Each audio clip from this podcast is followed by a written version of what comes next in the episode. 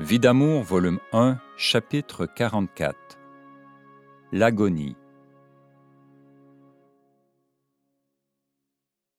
L'âme de mon père revient. C'est le mercredi à 4 heures du matin. Je ne dors pas. Comment vais-je sortir de la maison avec les enfants? Mon mari monte la garde continuellement. Tu t'en iras vendredi, ma petite. Ne t'occupe pas du voyage. Tu prépareras tout ce qu'il te faut dans l'avant-midi. Aie confiance. Claude vient me visiter ce jour-là. Viens au chalet, dit-il. Si ça continue, tu vas aller à l'hôpital pour ne plus en sortir. Je t'enverrai chercher demain par Fernand. C'est mon frère cadet. Non, j'irai vendredi, lui dis-je, car c'est le jour mentionné par mon père. Alors, il viendra te chercher après le dîner, dit Claude. Georges surveille et dispute. Je peux à peine bouger tellement la tête me fait mal. Mon mari se rit de moi. Tu n'es qu'une neurasthénique. Vous êtes tous comme cela chez vous. Quand vas-tu t'en aller? Tu peux être sûr d'y aller seul. Comment veux-tu que j'aille travailler? dit-il rageusement. Il circule dans la maison toute la journée. Le vendredi matin, pendant qu'il sommeille encore, je prépare les caisses et je les dépose sous le lit de ma chambre. Georges se lève et arpente la maison. Il regarde partout, même sous les lits. Dieu merci, il n'est pas allé dans la chambre où je couche. Jeanne d'Arc est venue le matin et elle m'a donné 25 dollars. Comme elle est bonne. Dieu pourvoit à tout. Le dîner est bien triste. On dirait que Georges comprend que l'heure est proche. Il a l'œil ouvert.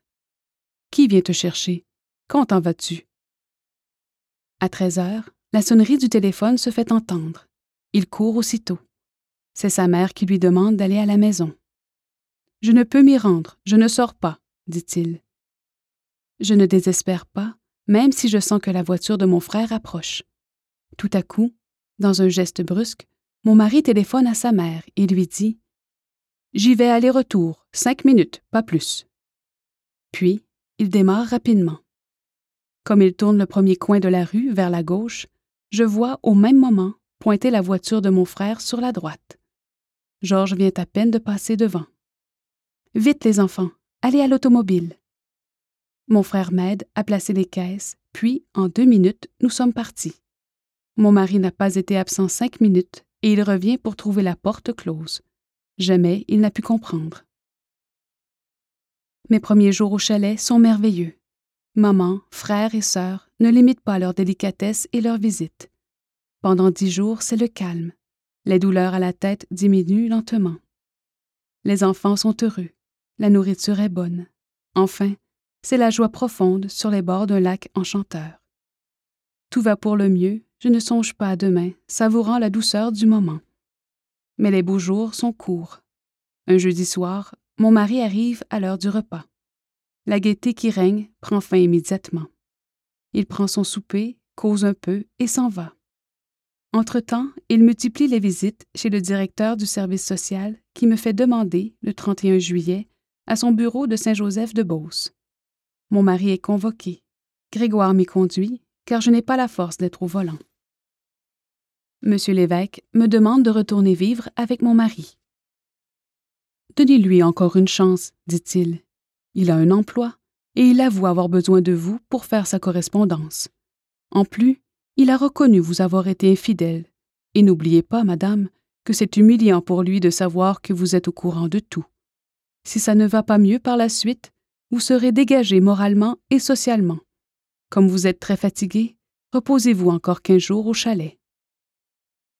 À 22 heures, je sors de ce bureau complètement brisé. D'une part, on me dit depuis un an de laisser cet homme et que c'est urgent. De l'autre, on me dit de retourner avec lui afin de tenter une dernière fois de le ramener.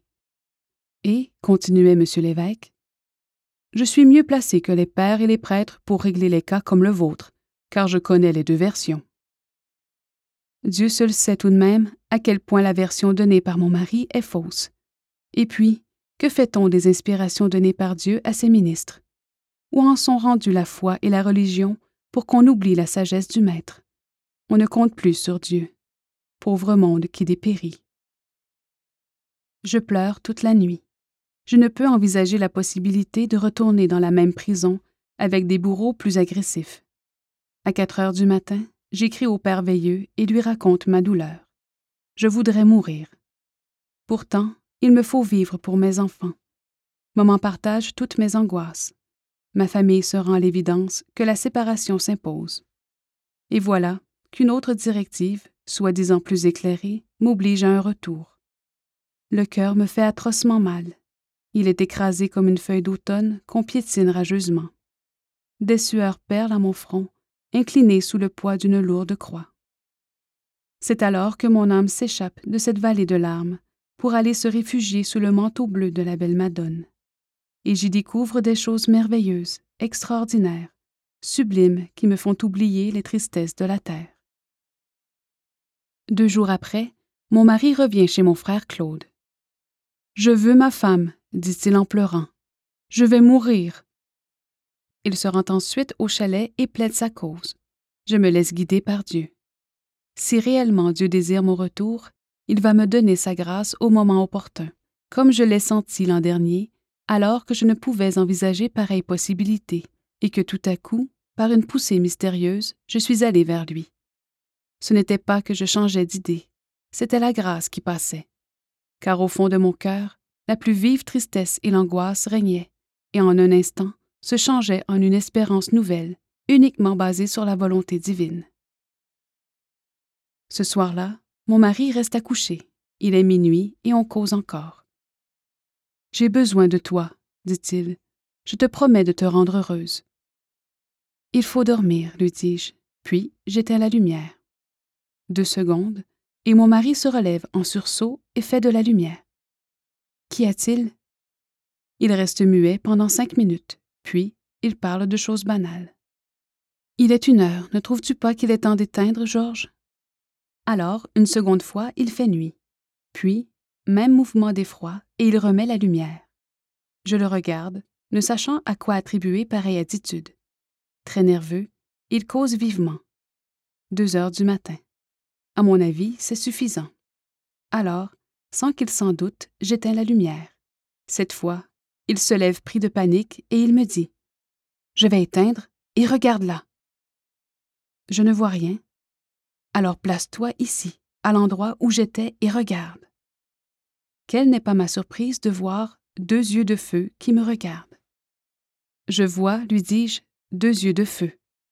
Alors, on refait la lumière et on cherche partout ce qui peut causer cette sorte d'apparition. Rien, aucune ouverture possible, aucune lueur de l'extérieur. On éteint et les deux yeux sont encore là. C'est bien la première fois que pareille chose se produit, car les autres nuits, je couche au chalet, seul avec mes enfants, à l'endroit précis où est mon mari. Ne t'occupe pas de cela, lui dis-je, et couche-toi. Je m'endors pour me réveiller à quatre heures et demie. La lumière est faite et Georges est encore assis, incapable de dormir, il songe. Curieux tout de même, cette peur qui l'assaille alors que le calme inonde mon âme. Le lendemain, départ pour Saint-Georges. Que va penser le bon Père Veilleux? Que va penser le docteur Cloutier? Il me semble encore entendre leurs ordres bien précis et remplis de sagesse et cette décision nouvelle qui paraît sage, elle aussi, au point de vue social. Que tout est donc compliqué. Malgré tout cela, je sens des forces pour remuer mer et monde. Je ne saurais à quoi attribuer pareil phénomène si le Seigneur ne m'avait dit Toujours, je te soutiendrai. Et Jésus m'arrive en me disant Courage, mon enfant, encore un peu de temps comme il te faut souffrir pour devenir souveraine de la terre un jour. Je ne comprends pas ce que tu veux dire, mon Dieu. Je pense que je ne suis qu'une prétentieuse, une orgueilleuse. Aussi, je t'en demande bien pardon. Pourtant, Dieu fait passer, sur l'œil de mon âme, l'image de sa sainteté et de ma pauvre personne agenouillée à ses pieds. Ce serait là une grâce particulière. Je n'y comprends rien. Tout ce que je sais, c'est que j'aime beaucoup le pape. Pourtant, je répète à mon Jésus. Je ne suis qu'un rien, un néant, pardonne-moi. Je dois avouer que je ne peux pas te comprendre et je ne sais pas ce que tu veux. Tout ce que je sais, c'est que je souffre et que rien ne s'améliore, au contraire. J'accepte quand même ta volonté, car je sais que toi seul connais toutes les misères et tu veux des âmes pour le rachat du genre humain. Je suis à toi toujours, tu le sais bien. Ma plus grande peine serait de te refuser quelque chose. Pendant deux jours, Georges fut d'une délicatesse extrême. Revenant d'une visite à ses parents un dimanche, il recommence à gronder. Je suis responsable de tout, il va sans dire. Monsieur l'abbé Y l'entraîne dans la Légion de Marie. Je peux enfin reprendre cette belle activité. Et les jours passent. Le réveil matin ne fonctionne plus. Pas d'heure dans la maison, pas d'huile à chauffage, ni de bois pour la cuisson. Le compte dû à l'épicerie est de 500 dollars depuis deux ans. Depuis mon retour, Georges parvient à apporter de la nourriture pour 15 à 18 dollars par semaine, car il gagne un peu dans la vente des articles de publicité. Pas d'eau chaude pour le lavage, ni de savon depuis un mois. Un seul feu électrique pour faire ma cuisine. En plus, Georges a accepté de chanter au mariage, mais il ne s'y rend pas, alors qu'auparavant, je l'ai fait vocaliser pendant une heure. Les parents de la mariée téléphonent après la cérémonie et manifestent leur courroux contre lui. On ne se marie qu'une fois, disent-ils. Lorsque j'en parle à Georges, il rit et dit Tu es humilié, hein? Tu n'avais qu'à ne pas accepter pour moi. Regarde, lui dis-je, c'est toi qui as inscrit le nom de ces personnes qui sont venues ici. Il se rend à l'évidence, mais il ne songe pas un instant à rembourser l'argent reçu pour cette circonstance. J'ai affreusement mal à la tête. J'oublie tout. Il y a certaines difficultés entre les enfants et je n'interviens plus, alors qu'une explication et des conseils seraient nécessaires. Ma vie est si lourde que je suis écrasée.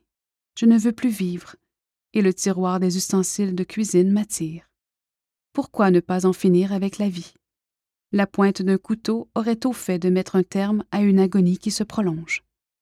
Mais comment arriverai-je auprès du Créateur après une telle action? Mon Dieu, mon Dieu, pourquoi m'avez-vous abandonné? À la mi-août a lieu ce soir-là la réunion mensuelle de la Curia de Québec. Monsieur l'abbé Y décide d'amener Georges et je fais observer que son âme n'est pas préparée à comprendre ce mouvement. Il va venir, dit-il. Je sais ce que je fais. Ce prêtre m'en veut et je sais pourquoi. La réunion a donc lieu.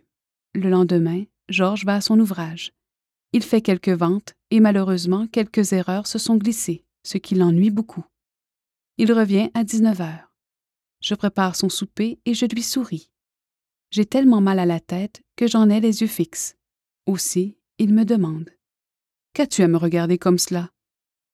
Je n'ai rien, et je continue à sourire.